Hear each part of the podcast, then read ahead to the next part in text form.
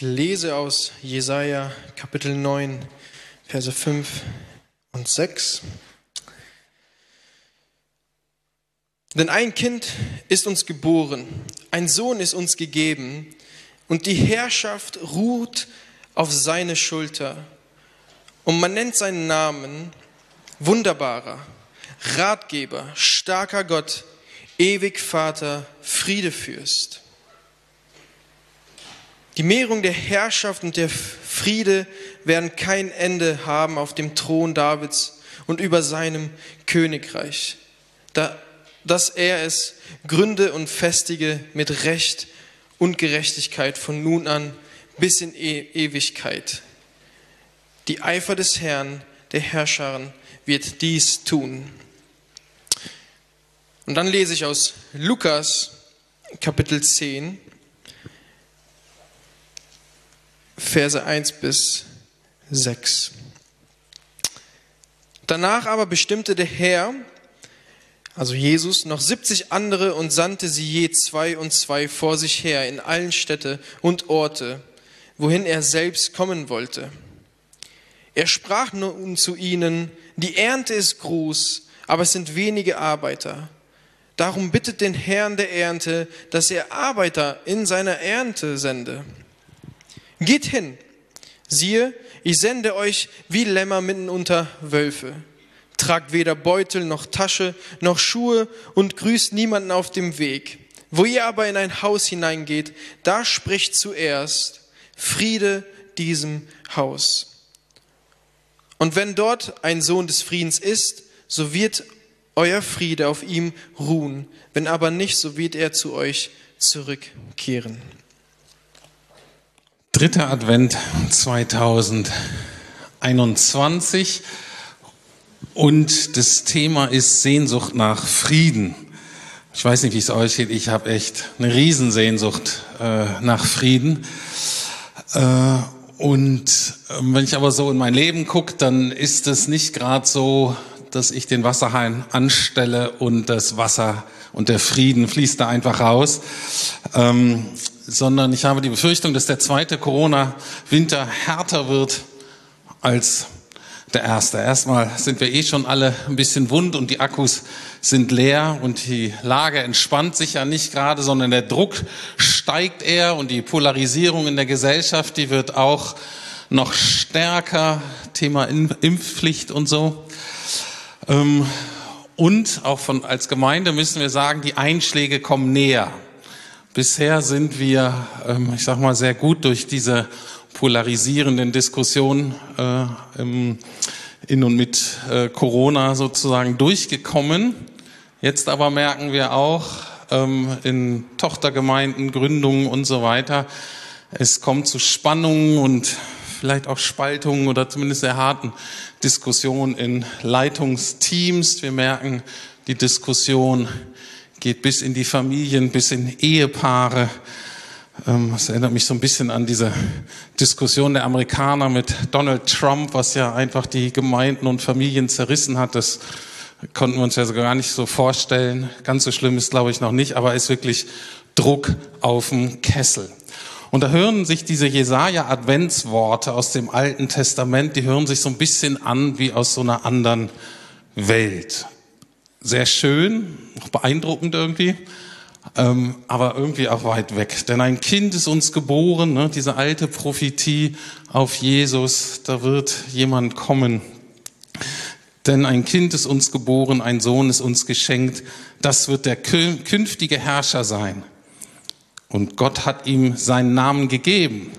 Wunderbarer Berater, kraftvoller Gott, Vater der Ewigkeit, Friedensfürst, seine Macht reicht weit und sein Frieden hört nicht auf.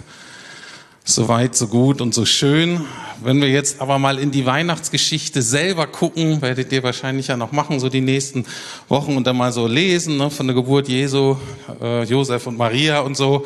Also, was ihr da nicht findet, ist Frieden. Da ist echt äh, auch da Druck auf den Kessel und Herausforderung und Flucht und was weiß ich nicht alles. Und wenn ich hier heute in Berlin so rumgucke und Deutschland und auch weltweit, auch da ist sehr wenig von diesem Frieden irgendwie zu sehen. Und dennoch ist für mich wichtig, glaube auch für uns, dass wir uns dran erinnern, erstmal, Gott ist ein Gott, dem Frieden am Herzen liegt. Könnte ja auch ein anderer Gott sein. Könnte ja auch sein, der sagt, es interessiert mich eigentlich gar nicht, wenn ihr euch da unten die Köpfe einhaut und so weiter. Was, was geht mich das an? Ähm, nee, Ne, wir nehmen das so als selbstverständlich. Aber erstmal können wir schon mal feiern, dass wir einen Gott haben, der eigentlich Frieden ähm, wirklich, der Sehnsucht selber nach Frieden hat, dem Frieden am Herzen liegt. Und es ist auch gut zu wissen, dass wenn er wiederkommt, dann wird er endgültig sein Friedensreich hier etablieren. Aber wir sind jetzt so in dieser Zwischenzeit und deswegen möchte ich heute uns die Frage stellen, ähm, wie hat damals, als Jesus auf Erden war, wie hat ähm, da so seine Friedensmission ausgesehen, ganz praktisch? Und dann im nächsten Schritt, vor allen Dingen für uns, wie können wir helfen, du und ich, heute, in dieser Zeit, um in, ja, einfach Frieden zu bringen? Und ähm, wir gucken uns mal die Friedensmission an, ein Ausschnitt daraus, ähm, die Verse, die Christian gerade schon vorgelesen hat, Lukas 10, 1 bis 3 fange ich erstmal an. Danach wählte der Herr 70 andere Jünger aus und schickte sie zu zweit voraus in alle Städte und Dörfer, die er später selbst aufsuchen wollte. Er sagte zu ihnen, die Ernte ist groß, aber es gibt nur wenige Arbeiter. Bittet deshalb den Herrn der Ernte, mehr Arbeiter auf seine Felder zu schicken. Und dann sagt er, geht. Also die Strategie von Jesu Friedensmission sah so aus, er schickt seine Jünger, seine Azubis, vielleicht auch dich und mich voraus, aber er kommt danach und stellt sicher sozusagen, dass das, was geschehen soll, auch, auch geschieht. Und er fängt aber an mit, die Ernte ist groß, bittet Gott, viele Arbeiter zu schicken. Und so drei Viertel von uns würden sagen, ja, das finden wir eine gute Idee. Dafür bete ich total gerne dass Gott da Leute hinschickt in die Ernte, da wo es schwierig ist. Klar bete ich dafür. Fünf Minuten, vielleicht auch zehn, einem heiligen Moment, vielleicht auch 15 Minuten, aber richtig klar. Ernte ist groß, Gott braucht Arbeiter, dafür bete ich gerne. Und wir denken so, ja, Hauptsache ich nicht. Ne, aber beten tue ich. Ja, hier ist das Problem, ne, dass Jesus den allen gesagt hat, so, ihr seid dran, geht jetzt los. Und sagen wir, was ich? Ich doch nicht. Doch, wir, du und ich, wir sind gerufen. Wir gucken uns mal an, wie Jesus sich das gedacht hat. Also er sendet seine Schüler voraus, drei Punkte, und die sind schlecht ausgerüstet. Die sollen aber in Gemeinschaft ausgesandt werden oder die werden in Gemeinschaft ausgesandt und mit einer besonderen Friedensbotschaft. Das gilt auch für uns und danach kommt er, wie gesagt, und macht dann die Nacharbeit. Aber wir sind gesandt. Ne, wir sind nicht nur zum, zum Beten gesandt, sondern wir sind auch wirklich gesandt. Ähm, du und ich in unserem Alltag hier in der Gemeinde, da in unserem Alltag, wo wir wirken, wo wir sind. Und er sendet uns und die erste schlechte Nachricht ist, wir sind mega schlecht ausgerüstet. Also, er sendet ähm, uns als Friedensbringer, so in diese Corona-Zeiten, so wie die Jünger damals. Und von den Jüngern steht, ich sende euch wie Lämmer unter Wölfe. Nehmt kein Geldbeutel mit, keine Vorratstasche und keine Sandalen. Und denken, ich hab's ja gewusst. Ich hab's ja gewusst. Das ist so ein bisschen so, ne, wenn man irgendwie, ich weiß noch so, war so Klassensprecher oder in Schulen oder auch in Gemeinden gewisse Jobs, die keiner haben will und so. Und dann, man traut sich gar nicht zu melden. Man hat nur so die halb so Hand gehoben, halb gehoben. Ja, jetzt bist du dran. Äh, und man denkt, jetzt hat man das irgendwie ähm, an der Backe. Und so ist das ja auch. Jetzt meldet man sich schon oder man muss schon gehen und hofft natürlich, dass man irgendwie vernünftig ausgestattet wird. Von wegen. Von wegen. Ne? Ich sende euch wie Lämmer unter die Wölfe. Schönen Dank. Nehmt keinen Geldbeutel mit, keine Vorratstasche und keine Sandalen. Richtig schön. Danke, Jesus. Und wir kommen auch in solche Situationen, wo wir uns in der Tat ausgeliefert fühlen. Ne, die Spannung ist hoch und wir können leicht ins Festnäpfchen treten zurzeit. Und die Wahrscheinlichkeit, dass wir irgendwie Unverständnis oder Verletzungen erzeugen, ist relativ hoch. Und das sind sehr schwierige Bedingungen, damals für die Jünger auch. Braucht dann Vertrauen, aber auch besonders für uns heute, wir Deutschen, wir, die meisten von uns sind ja Leute, die gerne alles richtig machen. Ja, unter diesen Bedingungen alles richtig. Ja, träumen weiter. Und wir sind solche, die gerne schnelle Lösungen wollen. Die ganze Kultur ist eigentlich darauf ausgerichtet, schnelle Lösungen zu finden. Selbst wenn die großen Konzerne eine Fünf-Jahres-Strategie vorlegen, da sagen die Aktionäre, seid ihr wahnsinnig? Ich brauche mein Geld in drei Monaten. Wie ist deine Drei-Monats-Strategie? Wir wollen kurzfristige, schnelle Lösungen. Amazon hat ziemlich langfristig geplant. Guck mal, was dabei rauskommt. Nebenbei. Ähm, ich bin mittlerweile davon überzeugt, dass das Impfen, und wir gehen mal richtig rein jetzt in die Thematik, dass das Impfen zwar eine sinnvolle Strategie ist im Umgang mit diesem Virus, ich denke aber, es wird deutlich, es wird nicht die schnelle Lösung herbeiführen.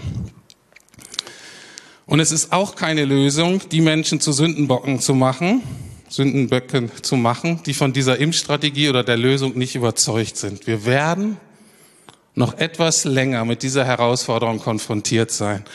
Und ich glaube, für uns als Gemeinde Jesus ist eigentlich ein gutes Übungsfeld für zukünftige Drucksituationen, die, wenn ich die Zeit der Zeit ein bisschen richtig lese, durchaus auf uns zukommen könnten. Und jetzt ist die Frage, wie können wir diese Situation, Druck, schlecht ausgerüstet, eigentlich überfordert, wie können wir die gut meistern? Und da ist wichtig der zweite Punkt, wir sind gesandt in Gemeinschaft. Er schickte sie zu zweit voraus. Wir sollen nicht alleine unterwegs sein. Und ist ja die Frage, wie wird Gemeinschaft gefördert? Wie wird eine enge Verbindung gefördert? Und ich kann mich noch daran erinnern an eine Leiterschaftskonferenz in London. Und da hat ein Bischof aus Indonesien, einer Kirche, die wahrhaft gewohnt ist, unter extrem schwierigen Bedingungen ähm, zu leben. Und er hat gesagt, Gemeinschaft entsteht unter anderem dadurch, dass wir unsere Hilflosigkeit miteinander teilen. Dass wir nicht so tun, als hätten wir immer Lösungen. Sagt, wir haben da keine Lösung. Wir haben auch oft nicht immer die schnellen Lösungen. Aber eine geteilte Hilflosigkeit kann eine Gemeinschaft, kann ein Verbundensein stärken. Und diese gemeinsame Hilflosigkeit führt zum gemeinsamen Gebet. Und das ist wichtiger denn je.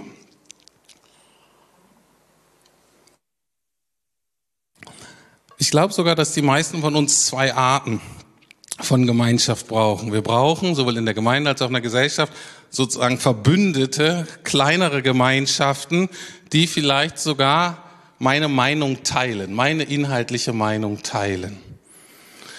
Aber diese kleinen Gruppen, die dürfen sich nicht abkapseln. Wir dürfen uns nicht in unser Camp zurückziehen, sondern wir mussten ganz bewusst meines Erachtens uns entscheiden, Teil von der größeren Gemeinschaft zu hören, die eine andere Meinung haben.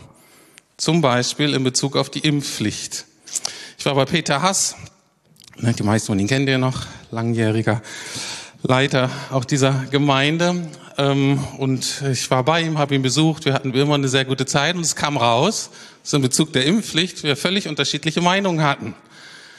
Und das muss man erstmal so, dann schluckt man erstmal aber es ist so wichtig, das erstmal so auszuhalten, zu akzeptieren und uns Zeit zu nehmen, einander zuzuhören, versuchen, die andere Seite zu verstehen. Und wie gesagt, wir dürfen uns nicht in die Camps zurückziehen, wo alle unserer Meinung sind.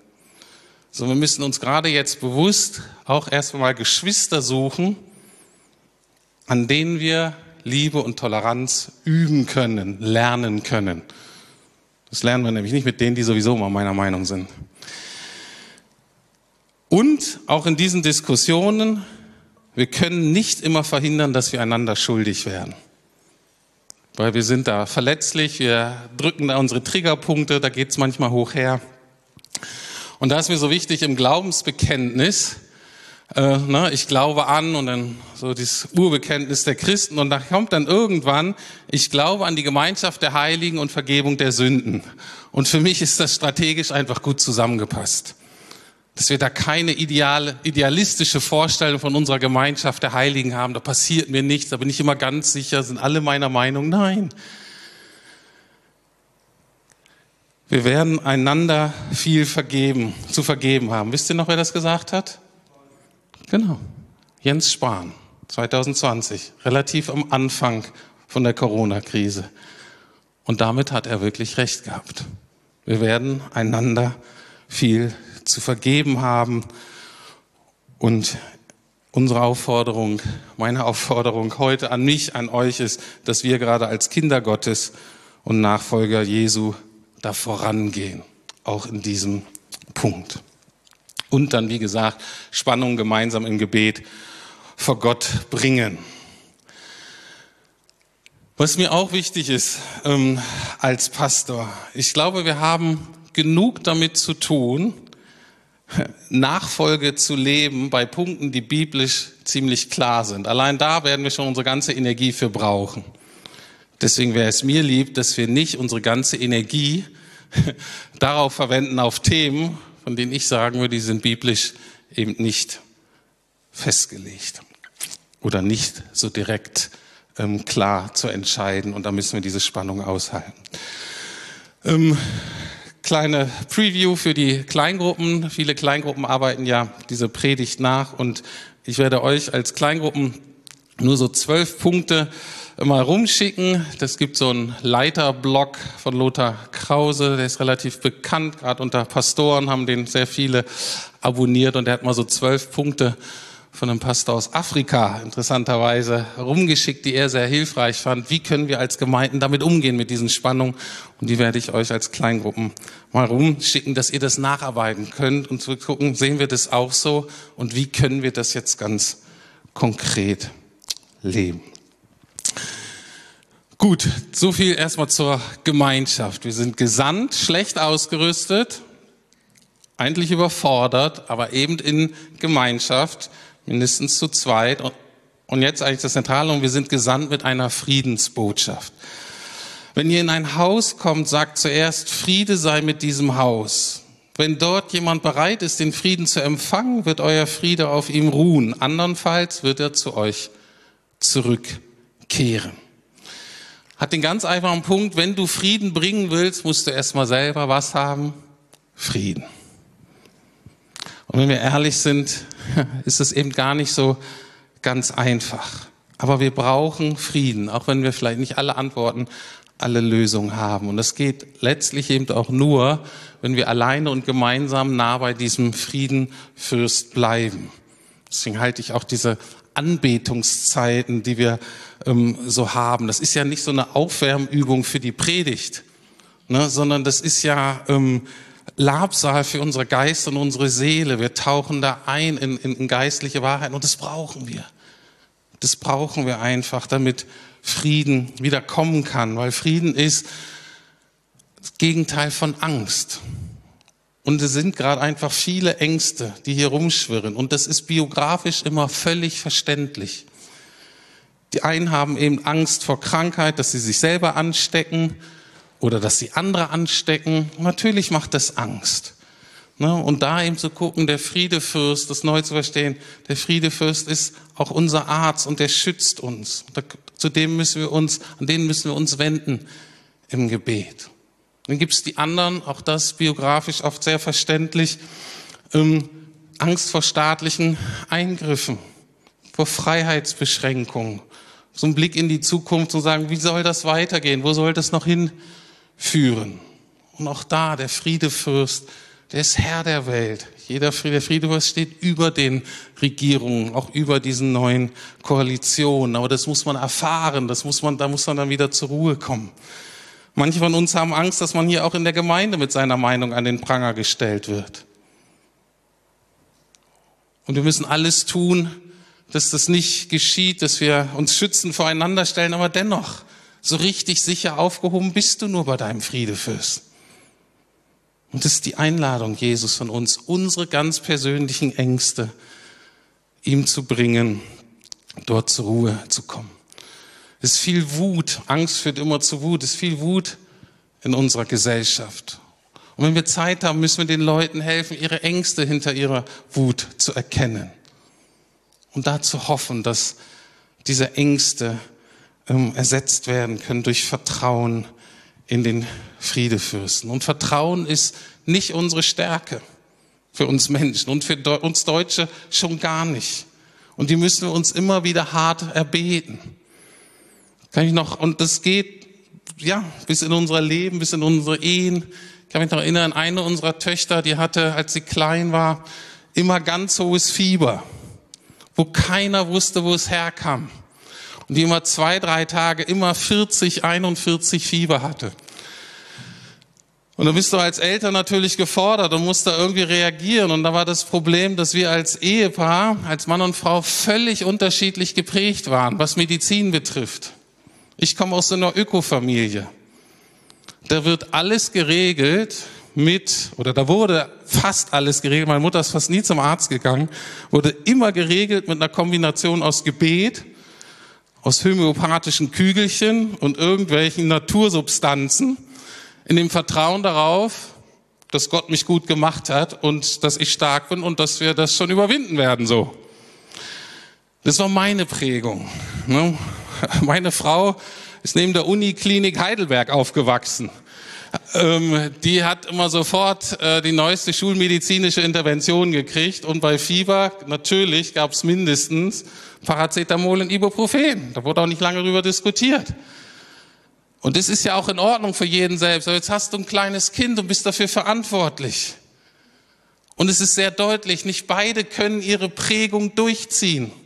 Einer von uns beide musste das, worauf er eigentlich vertraut hatte sein Leben lang, loslassen. Und man kann nicht beides gleichzeitig machen. Und deswegen geht es auch darum, es geht dann um Situationen, wir können nicht beide Recht haben in solchen Situationen. Wir können nicht beide an unseren Prägungen festhalten, aber was wir können und was wir dürfen, ist, dass man gemeinsam als Kind, egal wie man sich entscheidet, im Gebet diesen Friedefürst anvertraut. Und dass man dann mit diesem Dilemma lebt, da mindestens ein Teil muss denken und sagen, uh, den Weg, den wir da wählen, den halte ich für den falschen. Aber ich setze mein ganzes Vertrauen mit meinem Partner da hinein, dass Gott sich drum kümmern wird, egal welche Strategie wir gerade wählen. Wir brauchen selber diesen Frieden und dieses Vertrauen und das müssen wir uns immer wieder erbeten. Das wird errungen. Die wenigsten von uns haben das immer in allen Lebensbereichen. Und manchmal, da steht ja da, wir sollen hingehen mit dieser Friedensbotschaft, von diesem Friedefürst. Und da steht, manchmal können wir den Frieden weitergeben, steht da im Text. Und manchmal eben nicht. Und wenn wir das denn nicht können, das belastet uns dann. Wir fühlen uns dann oft irgendwie schuldig oder als Versager oder manchmal dann eben auch wie Schafe unter die Wölfe gesandt. Wir sind dann verletzt, weil man uns fälschlicherweise irgendwie angeklagt hat, falsche Motive unterstellt hat und so weiter.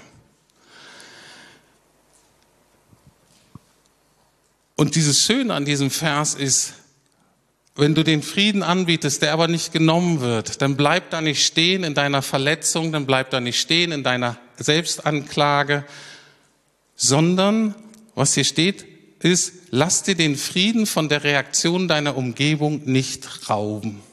Das ist das ganz große Angebot hier. Die Reaktion der anderen, die vielleicht eben nicht so ist, wie wir gerne wollen, die darf uns immer zum Nachdenken ermutigen und zu sagen, Mensch, liege ich hier vielleicht doch auch falsch. Wir sollen dazuhören. Die können, kann vielleicht auch helfen, dass ich meine Meinung inhaltlich ändere. Oder die können mir helfen, ich ändere meine Meinung nicht, aber ich ziehe eine andere Schlussfolgerung aus meiner Meinung. Sag, okay, ich denke das zwar noch so, aber wir machen es jetzt einfach anders. Aber den Frieden selbst, den soll und den muss uns keiner rauben. Und jetzt war für mich die Frage, okay, wie soll das gehen? Aber das steht ja, dieser Frieden, den du geben willst, wenn der nicht angenommen dann kommt er wieder zu dir zurück. Ist ja super. Cooles Angebot. Wie? Wie soll das gehen?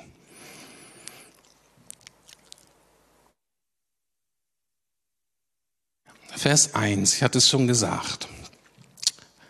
Der Herr wählte 70 andere Jünger aus und schickte sie zu zweit voraus in alle Städte und Dörfer. Und jetzt kommt nämlich der Clou, die er später selbst aufsuchen wollte. In Jesu Strategie oder Besuch der Dörfer und Häuser der Jünger nie das Eigentliche. Das Eigentliche war immer, dass er selber dort die Leute besucht. Für mich bedeutet das praktisch, wie kann ich in dieser Zeit oder überhaupt in allen Herausforderungen meines Lebens, wie kann ich ganz praktisch diesen Frieden bewahren? Vor allem Einsatz, um allem, was ich mache und tue und versuche und bete und so. Ganz praktisch ist hier das Angebot, dass ich meine kleine Geschichte, meine kleine Friedensmission, dass ich die zurücklege in Gottes große Geschichte. Dass ich mir bewusst mache, sie ist Teil von Jesu großer Friedensmission. Die Jünger wussten, egal was wir hier angerichtet haben, in jedes Dorf, Jesus kommt. Und dann wird es gut werden. Für mich bedeutet es, Jesus kümmert sich um jede Person, mit der wir Kontakten und geht, Kontakt hatten und geht ihr nach. Er kümmert sich um jede Situation, in der ich irgendwie beteiligt bin und geht da irgendwie hinein und versucht da hinein zu wirken. Er weiß, was zu tun ist, er ist gut ausgerüstet. Und wie immer in meinem und unserem Leben macht Jesus den Hauptjob, trägt Jesus die Hauptlast. Wir können so ein bisschen mitwirken. Und es gibt mir dann Frieden, weil ich mein Vertrauen eben nicht auf das setze, was ich da gerade gemacht habe in meiner kleinen Friedensmission, obwohl das auch mein Beitrag ist. Ich vertraue und sage, ja Jesus, ich gebe dir das. Und du weißt, was zu tun ist. Mit alten Wort ausgedrückt, Jesus bleibt im Regimente. Übrigens auch bei dieser Regierungskoalition, ob mit oder ob ohne Impfpflicht, Gottes Heilsgeschichte wird sich fortsetzen. Und daran müssen wir festhalten. Ich komme zum Schluss. Wir sind aufgefordert, heute an diesem dritten Advent unser Vertrauen in den Friedefürst zu setzen und in nichts und niemand anderes. Und das gilt für unsere Gesundheit und die unserer Familie und Freunde. Das gilt für unser Leben, aber eben auch für unser Sterben. Und das gilt für unsere Freundschaften und Familienbeziehungen. Wir müssen uns immer wieder neu entscheiden. Mein Vertrauen letztlich gebe ich nur diesem Friedefürsten. Und es geht jetzt nicht darum, Recht zu behalten, sondern es geht darum, uns zu lieben und gemeinsam im Gebet auszuharren, im Gebet festzuhalten und zu sehen und zu staunen, wie Gott gerade auch in dieser Zeit wirkt und sein Reich aufbauen wird. Ich möchte schließen nochmal mit diesen Versen aus dem Alten Testament. Denn ein Kind ist uns geboren, ein Sohn ist uns geschenkt. Das wird der künftige Herrscher sein. Gott hat ihm seinen Namen gegeben. Wunderbarer Berater, kraftvoller Gott, Vater der Ewigkeit, Friedensfürst. Seine Macht reicht weit und sein Frieden hört nicht auf. Amen.